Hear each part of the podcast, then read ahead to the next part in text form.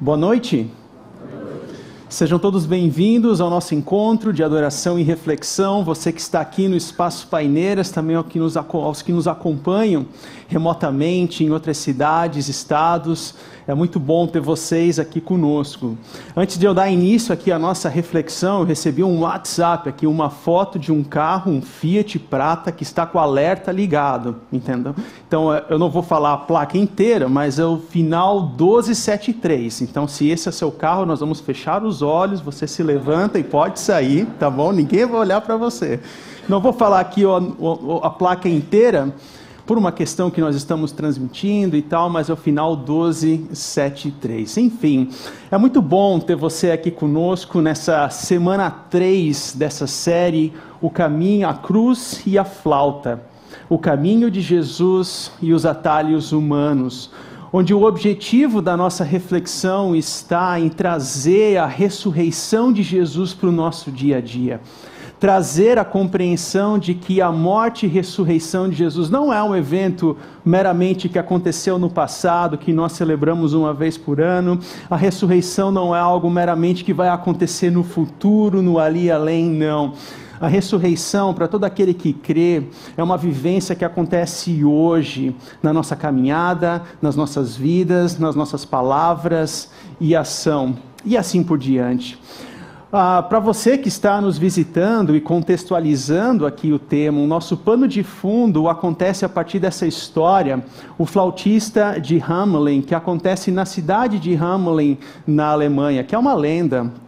Conta-se que nessa cidade, no século XIII, houve um sumiço de 130 crianças.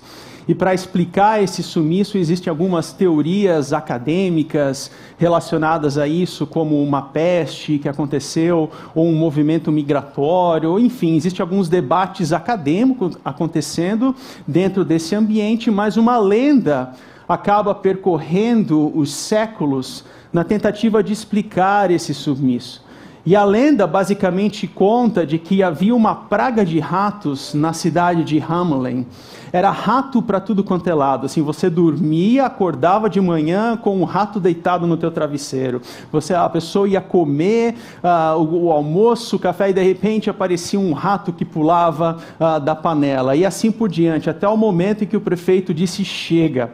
A gente precisa resolver essa situação. E um belo dia aparece um homem alto, com uma flauta na mão, prometendo acabar com, esse, com essa situação, com essa praga. E ele começa a tocar a flauta, ele encanta os ratos da cidade, e um a um eles vão desfilando e seguindo o flautista até o rio da cidade, onde lá eles morrem afogados. Ele resolveu o problema. O interessante é que nessa semana, uma coincidência muito, muito bacana é que na cidade de Nova York, a prefeitura de Nova York contrata um profissional por salário de 68 mil reais para combater ratos, ou seja, contrataram a flautista de Nova York. Né? A, a, situação lá está tão caótica sobre esse ponto de vista da saúde, da higiene, que contrataram uma pessoa especificamente para cuidar desse problema das pragas de rato na cidade de Nova York. Isso é um, é um breaking news dessa semana, mas eu espero que eles paguem essa mulher devidamente. Por que, que eu digo isso? Voltando à lenda, quando o flautista descobre de que ele não foi pago com o valor devido, ele comete um ato de vingança. E esse ato de vingança consiste em tocar a flauta novamente, e ele atrai todas as crianças da cidade, de uma a uma, todas elas vão seguindo a flauta do flautista, até o momento em que ele conduz as crianças para uma caverna e elas nunca mais retornam. Moral da história é que a flauta, nessa lenda, é um instrumento de encanto que conduz ao engano. E é interessante que em uma das versões, porque existem diferentes versões dessa lenda, mas na versão inglesa, escrita pelo romancista Robert Browning, ele diz uma, um trecho onde o flautista chega diante do prefeito e fala o seguinte: Eu sou capaz de encantar todas as criaturas que vivem debaixo do sol. Debaixo do sol é uma expressão do Antigo Testamento do livro de Eclesiastes.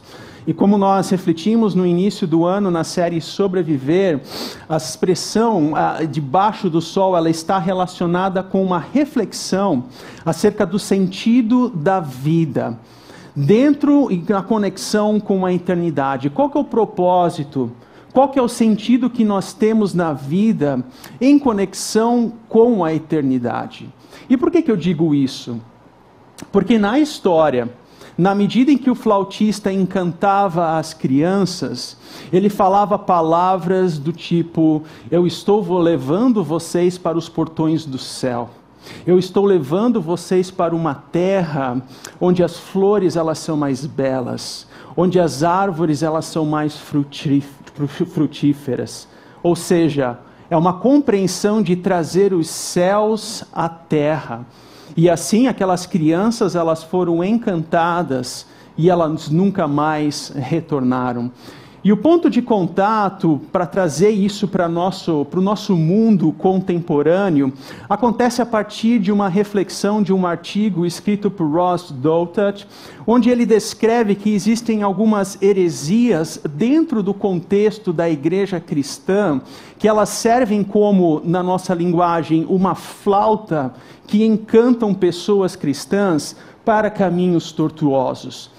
E dentro desse artigo ele compreende e cita a teologia da prosperidade, que é muito comum, ah, inclusive no território brasileiro, a teologia da autoajuda, onde muitos dizem que é inclusive uma substituta da teologia da prosperidade. Ele traz também o nacionalismo cristão. Ele não cita os desigrejados, mas isso tá, está de uma forma implícita na reflexão de Doutat, e nós tomamos isso como ponto de partida para compreender sobre como que o caminho de Jesus, a ressurreição, responde a essas flautas e a esses encantos. Na semana passada, nós tivemos uma reflexão com o pastor Tiago, onde ele abordou, a partir da vida de Jó, sobre a questão do sofrimento contra a flauta da teologia da prosperidade. E hoje nós iremos refletir sobre a teologia da autoajuda. A teologia da autoajuda. E a nossa tese é que todas essas flautas, elas correspondem a atalhos humanos, porque elas visam, em última análise, trazer um caminho mais soft a, a, apaziguar o caminho de Jesus trazer uma espiritualidade sem obediência, trazer uma espiritualidade sem sacrifício. E a partir disso, como que a ressurreição e a cruz nos trazem princípios para vivermos uma espiritualidade sadia e abundante hoje? Mas uma pergunta que você deve estar realizando, e isso é natural, é como que isso se relaciona com a minha vida? Em outras palavras, o que, que eu tenho a ver com isso?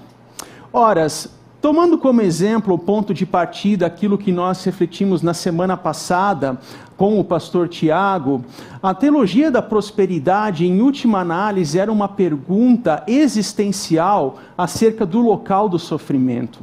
Qual é o local do sofrimento? Esse foi o centro, a conexão daquilo que nós refletimos na semana passada, a partir da vida de Jó, como é que nós expressamos a nossa dor, a nossa amargura, o nosso lamento, o nosso sofrimento, qual que é o local do sofrimento diante das diversas situações e facetas da vida. Hoje, quando nós falamos da autoajuda, uma pergunta central que norteia a nossa reflexão é: qual o local das nossas realizações? Qual é o local das nossas conquistas? Qual que é o local das nossas vitórias? Como compreender as nossas frustrações quando portas não se abrem? Porque todos nós buscamos realizações nas nossas vidas e até aí isso não é necessariamente um problema a forma como nós interpretamos isso, a forma como nós aplicamos isso na nossa vida, que vai nortear se isso é um atalho humano ou uma vontade e princípio de Deus nas nossas vidas. Então é pertinente que nós reflitamos hoje acerca do local das realizações e a forma como ela se aplica na nossa espiritualidade contra a flauta da autoajuda. E na tentativa de responder a essa pergunta sobre como isso se relaciona na nossa vida, é importante que a gente dê um passo atrás e a gente olhe para o Antigo Testamento numa palavrinha que ela é muito, muito importante, que é a palavra vida. A palavra vida no Antigo Testamento, no hebraico do Nefesh, dentre tantas definições que ela possui, uma delas significa o ser humano necessitado. Ou seja, eu e você, nós somos seres humanos necessitados. Nós buscamos suprir necessidades, seja física, seja biológica, seja emocional, seja uma necessidade espiritual de conexão com Deus. Isso faz parte de quem nós somos, de buscar suprir necessidades básicas de existência da nossa vida. Está tudo certo decorre que a flauta da autoajuda, ela vai tocar num ponto da nossa vida que é a necessidade de realização. Todos nós buscamos profissionalmente, uh, matrimonialmente ou no nosso contexto de vida e família realizações. E como é bom ser reconhecido por aquilo que a gente sabe fazer, como é bom ser reconhecido por coisas que nós nos esforçamos, ah, seja no âmbito profissional, seja no empreendimento, seja num projeto que nós realizamos. É bom ter esse feedback positivo, é bom ser reconhecido pelas nossas realizações. E não tem problema nenhum a respeito disso, desde que, como princípio, nós compreendamos que as nossas realizações, elas seguem a ideia daquilo que 1 Samuel diz: até aqui o Senhor nos ajudou. Você tem vitórias para celebrar na sua vida profissional? Você tem conquistas materiais, emocionais, você tem as celebrações? Celebre isso. Mas compreenda que até aqui o Senhor te conduziu. É o Senhor quem te ajudou. É o Senhor é aquele que provê. Deus é aquele que ampara. Deus é aquele que nos sustenta. E o problema da flauta da teologia da autoajuda é que ela vai romper com esse princípio e vai lançar um outro princípio à luz das nossas realizações. E esse princípio é, é o nosso esforço e esse princípio é, são as nossas ambições. Não existe aqui mais a ideia de obediência ao Pai, mas obediência a mim mesmo. Isso cai como uma luva numa cultura triunfalista da qual nós vivemos, onde chegam até nós imperativos do tipo: vença, supere-se, olhe para a luz que está dentro de você, olhe para o coração, olhe para dentro de ti você tem a resposta para todos os problemas. E assim nós poderíamos definir que os problemas relacionados à teologia, eles são basicamente dois, que ela crê que o ser humano, ele é intrinsecamente bom por natureza. É interessante que no século 17, 18, me fugiu a exatidão da data, quando Voltaire, um filósofo Voltaire, ele dizia que o ser humano ele é bom por natureza, mas o, ambiente o corrompe. O ser humano é bom por natureza, mas o ambiente o corrompe. E claro, ele fala isso dentro de um contexto específico. Mas a teologia da autoajuda vai pegar esse princípio e trazer para o nosso mundo contemporâneo de uma cultura triunfalista para dizer que você é bom, você não tem a marca do pecado, você é bom por natureza. E com isso, nós devemos buscar como alvo de vida não mais a glória de Deus, mas um processo contínuo de superação. Porque pecado não é natureza, pecado é obstáculo. E eu tenho que romper com os obstáculos da vida, porque é um processo contínuo de superação. O problema disso, sabe qual é? É que nós nunca iremos encontrar conforto nós nunca iremos encontrar descanso, nós nunca iremos encontrar consolo alimentando uma espiritualidade como essa, seguindo imperativos, vá, vença, faça, supere-se. Aí você imagine uma pessoa dentro do como o pastor Tiago menciona na semana passada, em dor, em sofrimento, em uma amargura. Aí ela ouve imperativos da autoajuda dizendo: olhe para dentro de si mesmo, porque a bondade e a busca para todos os problemas da sua vida estão dentro de você mesmo, mas ela olha para dentro de si, ela só encontra dor, ela só encontra choro, ela só encontra amargura assim, não existe consolo quando que a graça de Deus ela não é encontrada naturalmente dentro de mim mesmo, mas é uma ação de Deus que vem de fora até nós. E a graça nos alcança no íntimo do nosso ser, nos transformando de dentro para fora. Isso é uma martelada na nossa consciência, é uma martelada na nossa compreensão intelectual, porque isso não traz descanso. Existia inclusive um instrumento de tortura oriental onde a pessoa ela tinha que ficar sentada no chão e gotas de água caíam na cabeça da pessoa. Gotas de água. Assim, parece algo inofensivo, mas depois de três dias, aquilo era uma martelada na cabeça. A pessoa entrava num estado de insanidade, ela ficava num estado de loucura, ela gritava de agonia. A flauta da autoajuda, ela vem com breves imperativos, dia após dia, dizendo para você: você tem a resposta para todos os problemas da sua vida. Basta olhar para dentro de você. Olhe para os problemas, para as soluções que você é capaz. Você é o centro do universo. Isso eu li essa semana, inclusive. Você é o centro do universo. Isso no médio e longo prazo vai trazer insanidade espiritual, porque isso é uma martelada na cabeça, porque não traz conforto, não traz graça, não traz consolo, não traz alívio para a nossa consciência. E problemas que surgem a partir dessa compreensão está na busca, por exemplo, por soluções simples da vida.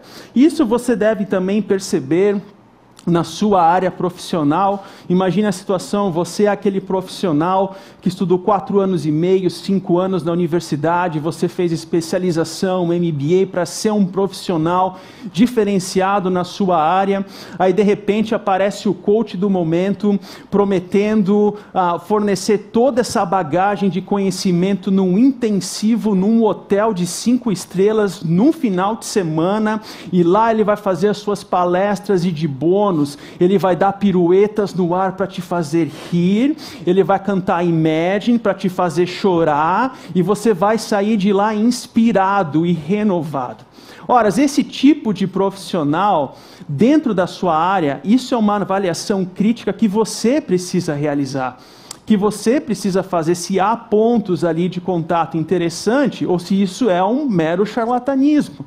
Mas quando nós trazemos, e o problema é, quando nós entramos na espiritualidade com esse ferramental não há como trazer respostas simples dos imperativos do vença, construa, esforce-se na complexidade das nossas vidas, na complexidade das nossas vidas emocionais, na complexidade da nossa história e na forma como a graça vai nos transformando as nossas vidas, porque essas são soluções simples, são receitas dos dez passos que não correspondem, que nos trazem, não trazem conforto e transformação transformação que nós somente encontramos na graça. E um outro problema que surge é uma chamada de uma espiritualidade de super-homem ou de mulher maravilha. O filósofo Nietzsche, no século XIX, ele cunhou esse termo de super-homem de que o ser humano é aquele que vive em busca incessante de superação na vida. Novamente, ele fala dentro de um contexto específico, mas foi justamente essa ideia, essa compreensão que foi o pano de fundo para a criação do personagem do DC Comics, que é o Super-Homem. Ou seja, o Super-Homem é aquele que não tem obstáculos. E hoje eu e você somos chamados para superar obstáculos. A graça de Deus nos impulsiona para isso. Mas o que é a graça sem a nossa vontade, sem o nosso querer, sem, nossa, sem a nossa volição. É uma compreensão de espiritualidade super-homem ou de mulher maravilha, onde Deus é um mero coadjuvante das minhas forças e esforços.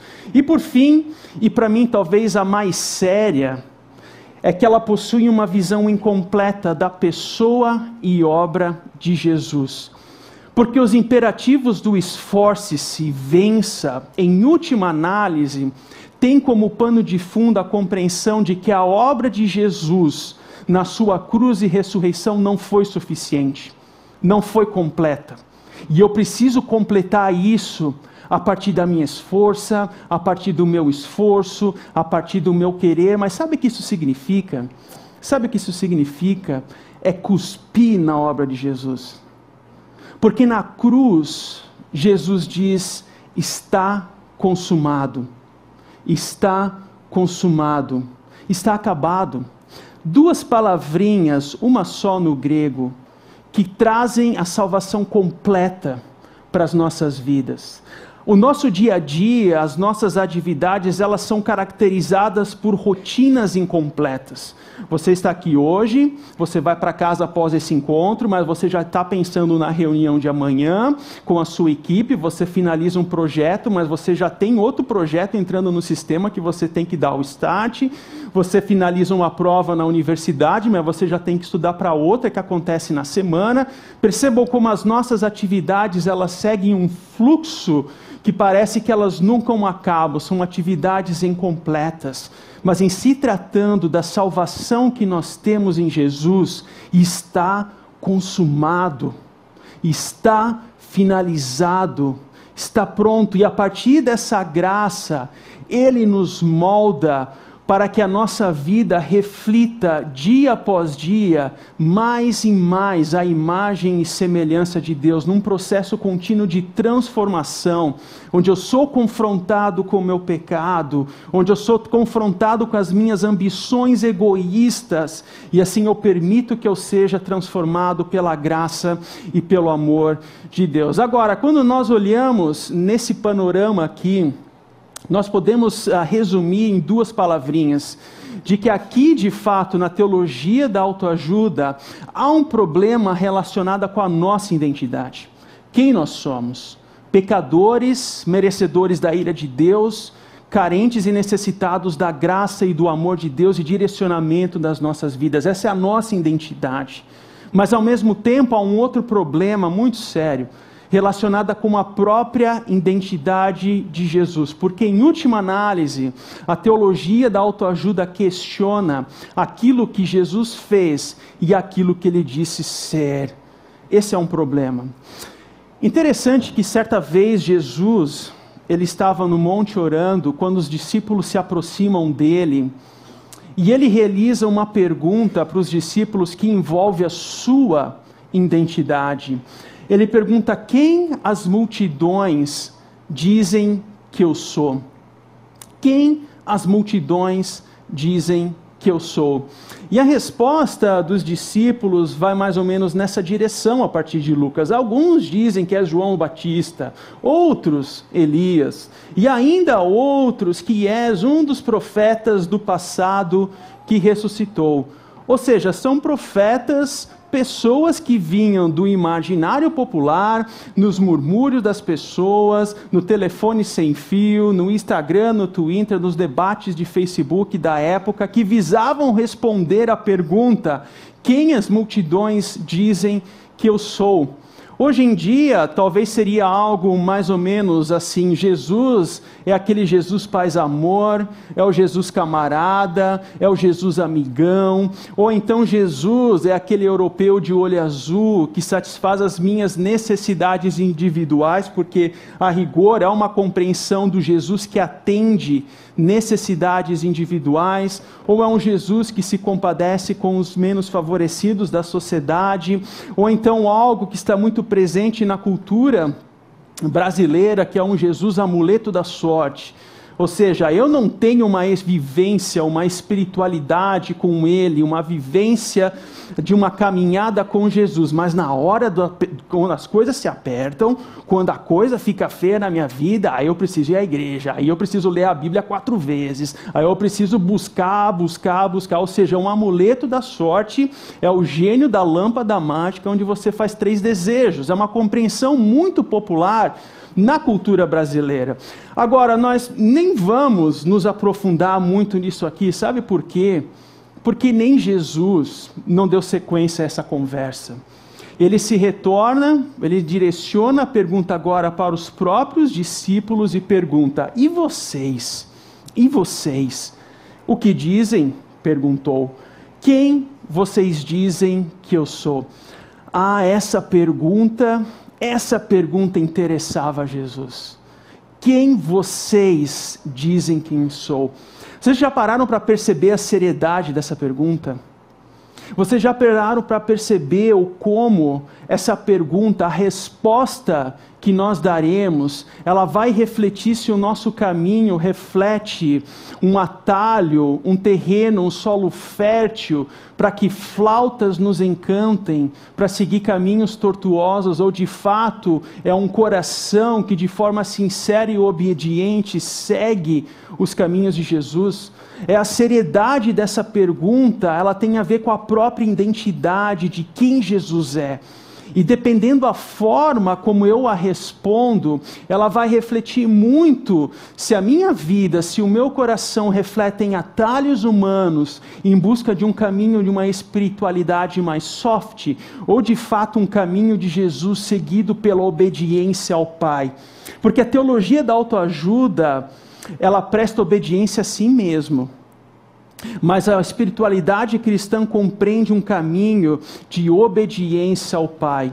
E nesse contexto dessa pergunta, Pedro responde: O Cristo de Deus. Tu és o Cristo de Deus. Veja que ele não responde aqui a essa pergunta batendo no peito e dizendo: Ó, oh, tá vendo? Eu acertei essa pergunta, eu sou bom, dá zero para eles. Não ele responde essa pergunta com dor. Porque em última análise os discípulos, eles estavam esperando, o povo de Israel, muito fundamentado em Salmos 2, um, um rei que viria pisotear o império romano e assim reinar sobre toda a terra, mas Jesus frustra esses planos. Porque Jesus é o Cristo de Deus, ou o Messias de Deus. Esse é aquele que entrou na história, se fez carne para morrer e ressuscitar em nosso lugar, para nos trazer novidade de vida e nos transformar como um novo povo, uma nova humanidade que segue os caminhos e planos e desígnios conforme a vontade dele. E é esse o Jesus. E nessa caminhada, ele abre portas, e nessa caminhada nós temos realizações, nós temos conquistas, mas nessa caminhada ele também frustra planos. Ele frustra planos, assim como frustrou para os discípulos. E, e vamos ser sinceros, como é bom, assim, é ruim no início, mas como é bom quando Deus frustra planos. Porque se nós temos a graça de muitas vezes olhar para trás e identificar o porquê, nós vamos perceber, ufa, ainda bem que Deus fechou essa porta, olha onde que eu ia cair aqui. Há situações na vida em que nós conseguimos compreender de que a nossa ambição, o nosso egoísmo, o nosso querer não pode ter a última palavra em se tratando de plano e planejamento familiar, porque Deus é aquele que sabe o que é melhor para nós. Deus é aquele que sabe quais os caminhos e direcionamentos que devemos seguir. E nessa caminhada com Ele, em obediência ao Pai, sim, Ele frustra planos, Ele fecha portas. É basicamente esse o teor de frustração, por assim dizer, que Pedro está trazendo aqui. E a partir do versículo 22, Jesus descreve qual é o seu caminho: o caminho de obediência ao Pai. É necessário que o filho do homem sofra muitas coisas e seja rejeitado pelos líderes religiosos, pelos chefes dos sacerdotes, pelos mestres da lei e seja morto e ressuscite no terceiro dia. Aqui Jesus está descrevendo todo o seu caminho de obediência ao Pai. E assim como ele segue esse caminho de obediência ao Pai, nós também devemos exercer um caminho de obediência a Deus. E muitas vezes isso envolve sacrifício. A parentalidade hoje envolve sacrifício. Casamento, a manutenção do casamento também envolve perseverança e sacrifício por parte do casal. A espera de um solteiro, de uma solteira, para a constituição de uma família também envolve perseverança e sacrifício. Crescer profissionalmente, ganhar sua marca no mercado de trabalho de uma forma sadia, isso também envolve sacrifício, foco, envolve perseverança. E assim nós somos chamados a realizar esses movimentos na vida em obediência ao Pai. Percebam que na autoajuda, esses verbos, sofrer, ser rejeitado, isso não existe. Isso não existe. Porque o caminho de um atalho da autoajuda é o crescimento. Subir, subir, subir. É, é, é a Torre de Babel, de Gênesis 11. Quando o ser humano usufrui de toda a melhor tecnologia da época para construir a torre e trazer os céus à terra. Mas o texto é irônico, sabe por quê? Porque diz que Deus desce para saber o que está acontecendo. Deus ele não depende das nossas escadas do sucesso para efetuar o seu querer. Ele abre portas, ele fecha portas, ele frustra planos, porque ele é Deus e ele é bom. E ele sabe qual é o melhor caminho nas nossas vidas. E em seguida, Jesus ele traz para nós palavras extremamente encorajadoras. Quando ele diz assim: Se alguém quiser acompanhar-me, vença, supere-se, há uma luz dentro de você, comece aonde você está. Siga o seu coração intuição, e essa é a melhor. A única pessoa responsável pela sua felicidade é você mesmo. Não, Jesus não disse isso. Eu peguei isso de palestras ou pregações autoajuda. Eu me dei o trabalho de fazer isso. Você é a pessoa responsável pela sua felicidade. Percebam como essas palavras, elas contrapõem o versículo anterior. De o caminho de Jesus é de sofrer, é de ser rejeitado. Jesus não veio a turismo ao mundo.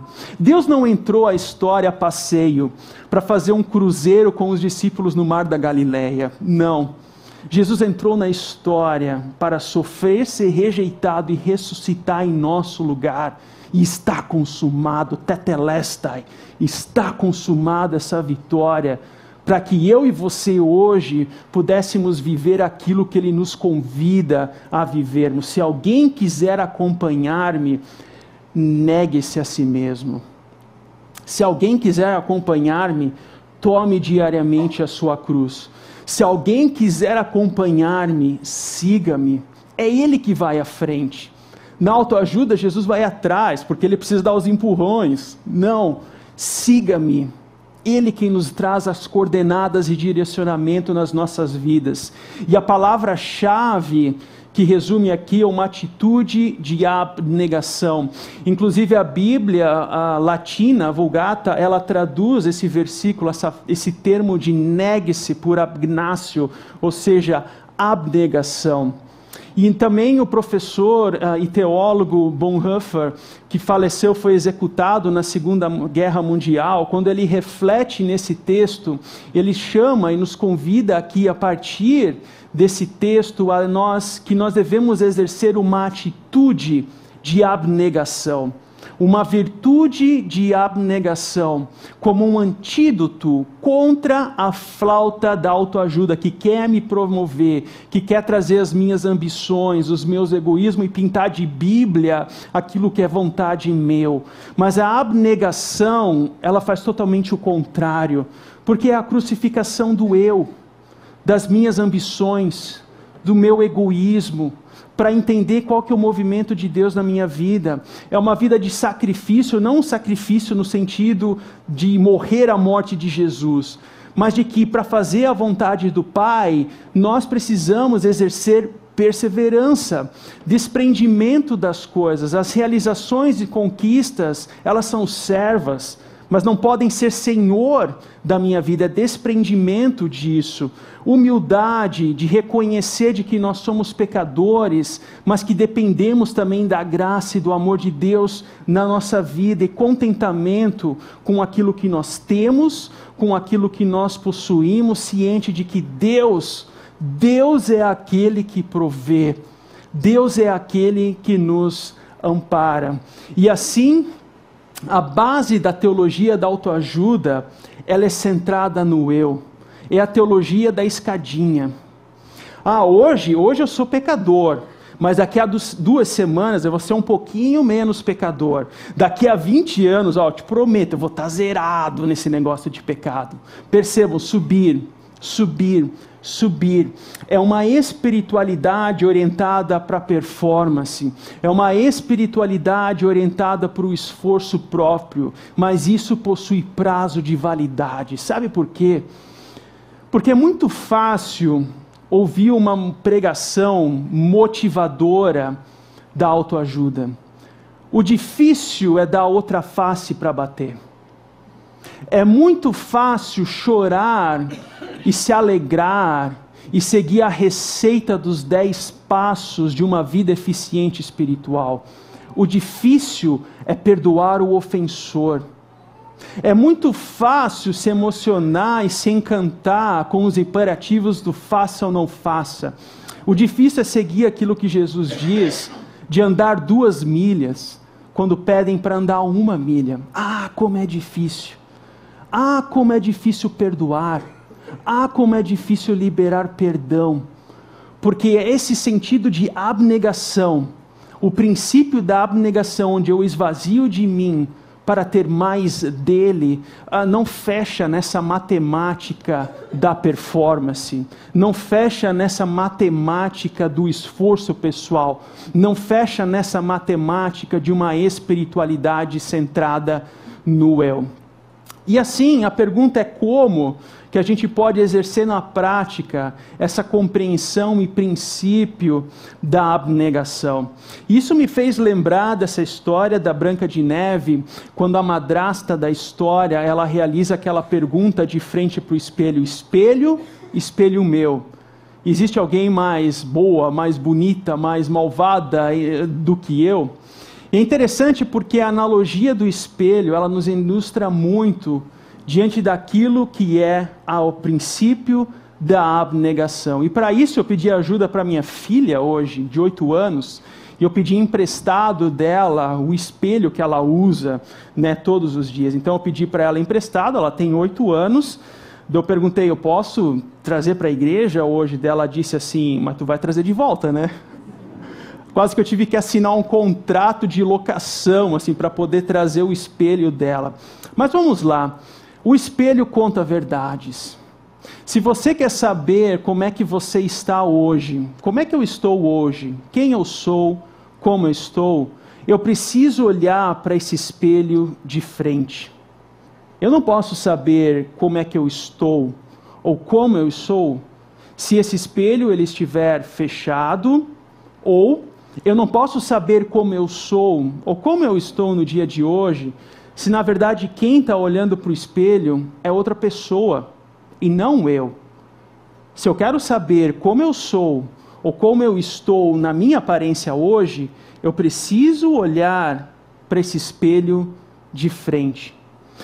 Deus, na sua graça, no seu amor, na sua misericórdia, nos oferece um espelho que está na sua palavra a partir de princípios e valores do reino de Deus que brotam a partir da Sua palavra, da palavra de Deus.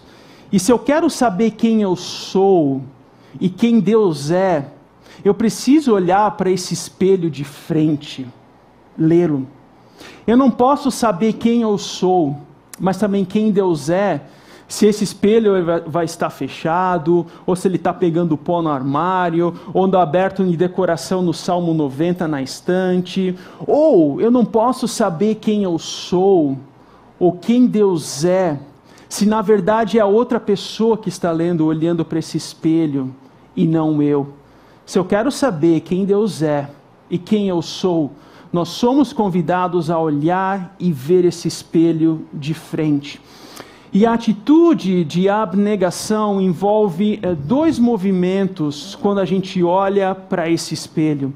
O primeiro deles é um olhar de abnegação, onde a pergunta não é espelho, espelho meu, existe alguém mais bonito do que eu, existe alguém que se esforça mais do que eu, existe alguém que supera muito mais os obstáculos do que eu. Não, essa é uma pergunta da autoajuda.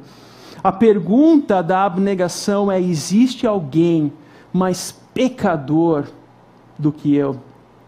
Pecador. E Paulo, o apóstolo Paulo, ele até vai mais longe, quando ele diz assim: miserável homem que eu sou. Miserável homem que eu sou.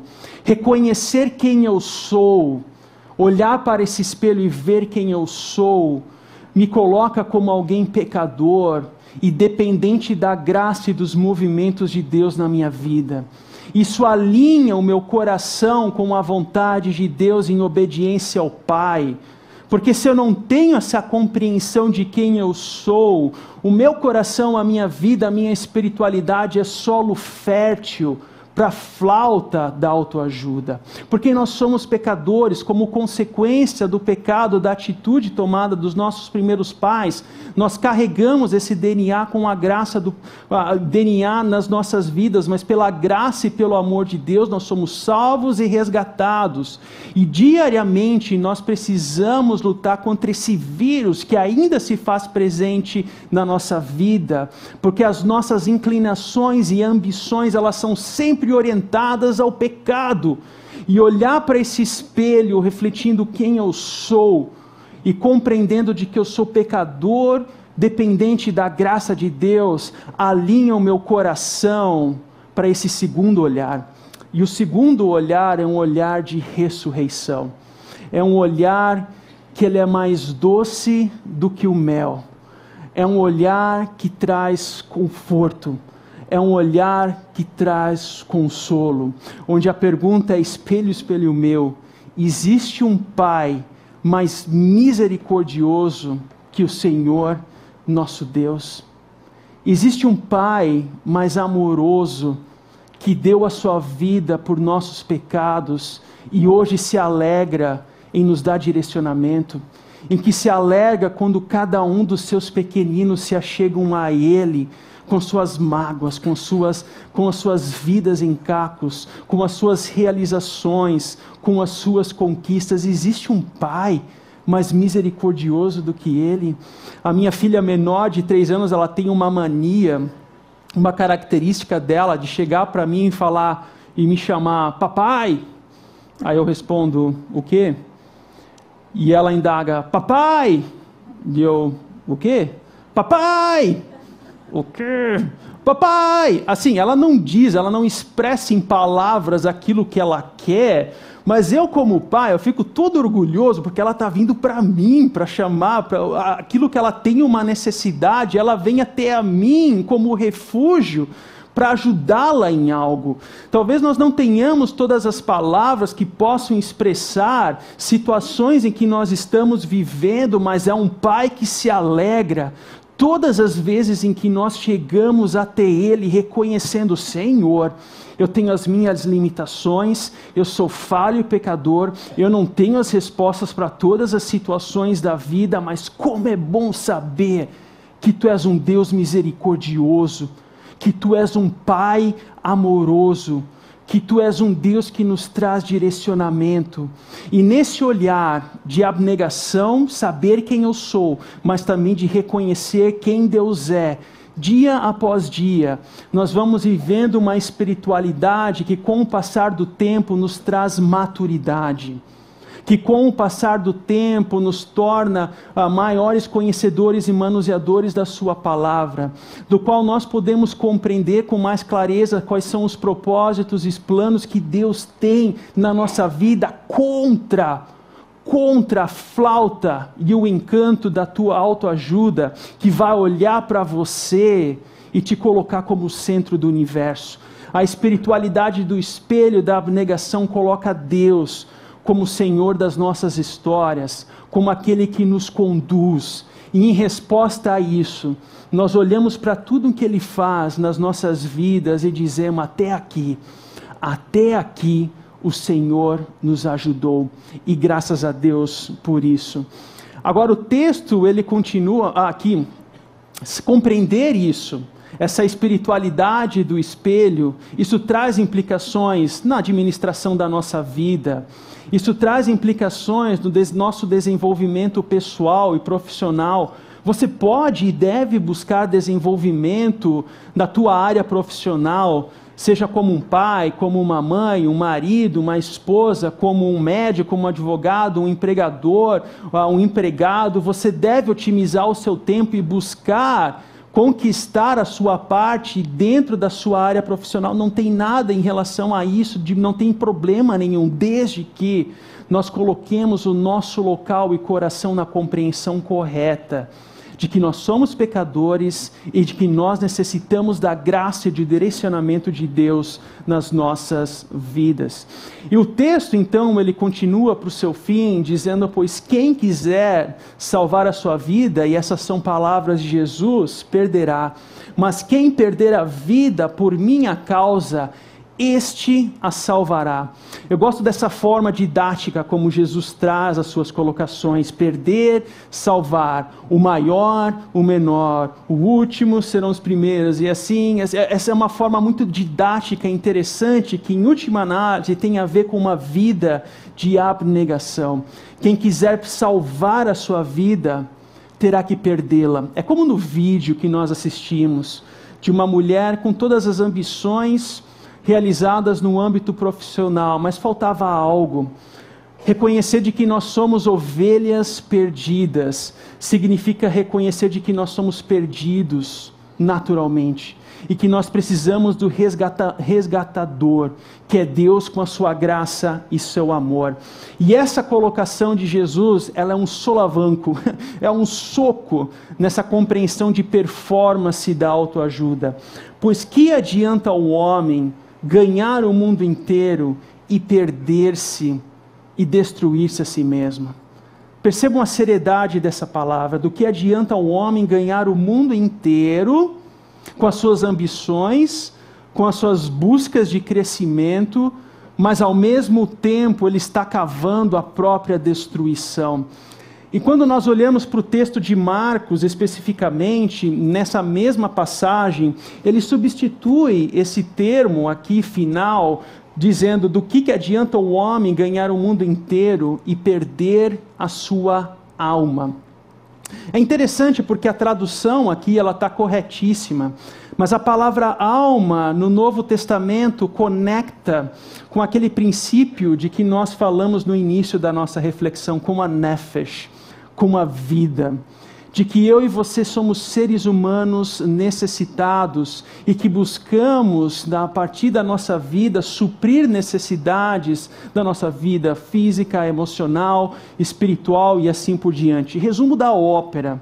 O que, que o texto está querendo dizer assim? Na medida em que você vai su procurando suprir as suas necessidades, não se perca no caminho. Não se deixa levar pelas suas ambições. Reconheça o caminho e o amparo de Deus em todas as situações, porque Ele não olha para nós a partir do nosso pecado, mas Ele olha para nós a partir dos olhos da misericórdia e da cruz, e com isso Ele nos dá nova vida. E com isso ele nos dá direcionamentos, e com isso ele nos dá novidade de vida. Encerrando a nossa reflexão de hoje, enquanto eu preparava essa mensagem ao longo da semana, me fez lembrar essa história do Jason Brown, que foi um jogador de futebol americano no início dos anos 2000. E foi interessante porque ele jogava num time grande, da elite, da NFL. Dentro da posição dele, ele era o jogador que era mais bem pago. Ele tinha um contrato de 37 milhões de dólares e como todo jovem naquele contexto americano, sonha em jogar num time da elite. sonha em jogar num time grande. É que nem a criança no Brasil que sonha em jogar no Grêmio, assim, é só pensamento alto, assim, só time grande. Ele estava vivendo aquilo na vida dele, estava vivendo. Até o momento em que ele percebeu que, na verdade, ele estava sendo conduzido por as suas ambições, pelo seu egoísmo. Era uma autodestruição. Aos olhos humanos, ele estava subindo, subindo, subindo, mas existencialmente, na sua espiritualidade, ele estava se autodestruindo e muito baseado ou motivado ou até mesmo comovido pela morte do seu irmão, ele decide tomar uma atitude na vida dele. Ele abre mão da sua carreira no futebol americano, na NFL. O empresário diz que ele era a pessoa mais louca do mundo para abrir mão de uma multa milionária como aquela. E sabe o que, que ele vai fazer? ele compra uma fazenda na Carolina do Norte e vai plantar batata. Vai plantar batata. Aí ele chega na fazenda e tem um problema: como é que se planta batata? Ele não sabia plantar batata. Aí ele começa a olhar vídeo no YouTube: como é que liga motor de trator? Aí ele olha outro vídeo no YouTube: como é que lança semente? Como é que faz isso? Como é que planta? Como é que, como é que colhe? Quando que deve colher? E assim ele foi se capacitando. Resumo da ópera. Hoje, na fazenda dele, ele tem uma parte destinada à manutenção, ao ponto de equilíbrio da fazenda, para ela continuar existindo, e uma outra parcela está relacionada e destinada a suprir as necessidades físicas da comunidade onde ele vive.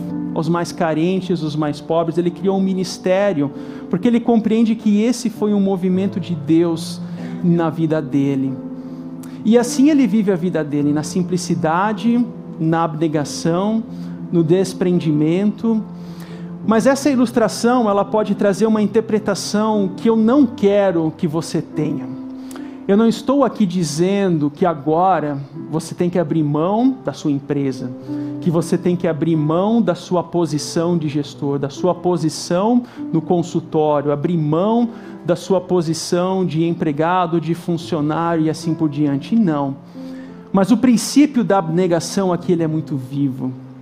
Porque a rigor, Jason Brown ele não se deixou levar pela ambição egoísta de crescer de crescer, de subir, de vencer, de superar-se. Não. Ele viu que isso tudo, isso tudo era vaidade, vaidade, vaidade. E a partir daí ele passa a plantar batata, batata. E assim ele vive a sua vida compreendendo de que Deus é aquele que conduz não apenas a história dele, mas quais são as áreas nas nossas vidas em que nós também devemos aplicar abnegação, desprendimento, abrir mão da onde nós estamos controlando e não deixamos Jesus agir, permitir com que Cristo, Deus, ele também frustre planos, porque é para o nosso bem, é para o nosso bem. Frustrar planos é para o nosso bem. E nessa caminhada nós crescemos não na escadinha, mas na maturidade com Ele. E Ele vai nos mostrando o caminho, um caminho de amor, um caminho de misericórdia, porque Ele sabe o que é o melhor para nós. Ele sabe o que é o melhor para o seu casamento. Sabe aquela mágoa que você carrega, aquela vergonha que você carrega? Deixa Ele trabalhar. Sabe aquela agonia que você carrega? Deixa com que Ele atue naquilo. O caminho da abnegação significa, Senhor, eu não tenho os ferramentais para trabalhar em cima disso, eu deixo contigo. Agora é contigo. Usa-me para a tua obra, usa-me para a tua transformação. E isso significa deixá-lo com que ele possa trabalhar nas nossas vidas. E o que levar disso para nossa casa? Uma reflexão. Quem é Jesus para você? Essa pergunta é central. Essa pergunta é central. E dependendo da forma como você responda, como nós vimos, ela vai orientar e designar aonde está o nosso coração. Ela compreende nós como pecadores e carentes e necessitados da graça de Deus, ou como aquele que segue buscando valores, buscando crescimento, buscando, refletindo egoísmo, superando-se, e o final disso é traumático. É como a gota que cai em cima da cabeça. Uma atitude a partir dessa reflexão. Deposite as suas realizações no lugar certo. Até aqui o Senhor nos ajudou. Até aqui o Senhor nos conduziu e graças a Deus por isso. Porque não é mérito meu, não é mérito teu, mas tão somente daquele que nos provê a vida, que nos dá amparo e sustento. E uma prática a respeito disso. Ao olhar no espelho, lá quando você vai escovar os dentes de manhã, quando você olha no espelho, quais são as áreas da sua vida em que precisam manifestar abnegação. Talvez seja o seu casamento, talvez seja a sua vida pessoal, talvez seja a sua vida profissional, aonde você precisa experimentar essa abnegação, o desprendimento, a crucificação do eu e agarrar-se na ressurreição. E sabe qual é o resultado disso? Descanso. Descanso. Descanso. Não existe descanso na autoajuda. Não existe. Existe superação. Descanse e deixe Deus agir. Descanse e deixe Deus atuar. E que Deus nos abençoe nessa caminhada. Amém.